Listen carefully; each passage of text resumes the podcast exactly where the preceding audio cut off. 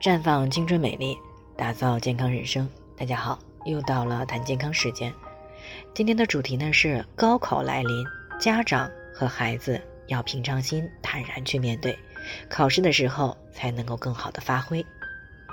听众王女士呢，今年四十三岁了，那之前的月经一直都很规律，可是这一次呢，都推迟快一个月了，还没有来。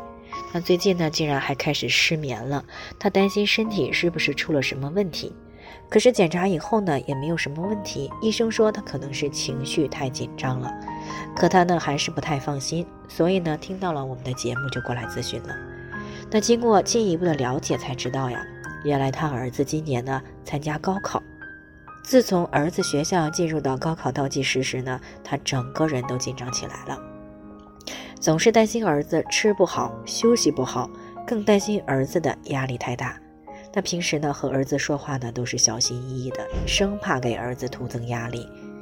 但正是因为这样呢，他的月经才推迟了这么久还没有来，因为他太紧张了，比他儿子还紧张，而且呢，也没有及时的去进行宣泄。那么在这种情况下，大脑呢，就像绷着一根弦一样，使大脑的注意力呢，都集中在情绪区，从而呢，压制了大脑促性腺激素的分泌。那么卵巢少了这个激素的支持呢，分泌的激素水平受到了影响，进而呢就会使子宫内膜的正常增生与脱落也受到影响。这也就是为什么情绪可以影响月经的原因所在。其实呢，越是到了关键时刻，家长们才要更加放松，因为这个情绪啊，它是会传染的。家长紧张了。孩子只会认为家长对他抱的期望非常的大，那么就会很担心自己能不能做到家长所期待的那样。这样呢，孩子只会承受更大的压力。那特别是临近高考时呢，学习水平基本上已经稳定了，那只要不紧张呢，基本上都能够发挥正常。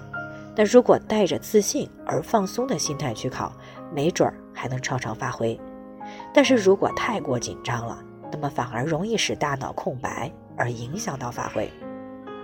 所以呢，家长这个时候呢，要以平常心对待高考这件事，那无论是对自己还是孩子都是有利的。但是女性呢，是一个感性动物，那如果实在是没有办法很好的去调整心态，那么可以喝一些牡丹低聚肽茶来疏肝解郁，补充一些 B 族维生素和维生素 C。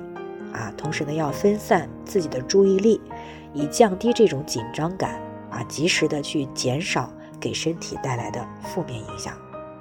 最后呢，还是要提醒大家，由于每个人的健康情况不同，需要具体分析才能够给出针对性的解决方案。那如果您有健康方面的问题想要咨询的，可以关注公众号“普康好女人”，添加关注以后呢，回复“健康自测”。那么你就可以对自己的身体呢有一个综合性的评判了。健康老师呢会针对个人的情况啊做系统的分析，然后再给出个性化的指导意见。这个机会呢还是蛮好的，希望大家能够珍惜。今天的分享呢就先到这里，我们明天再见。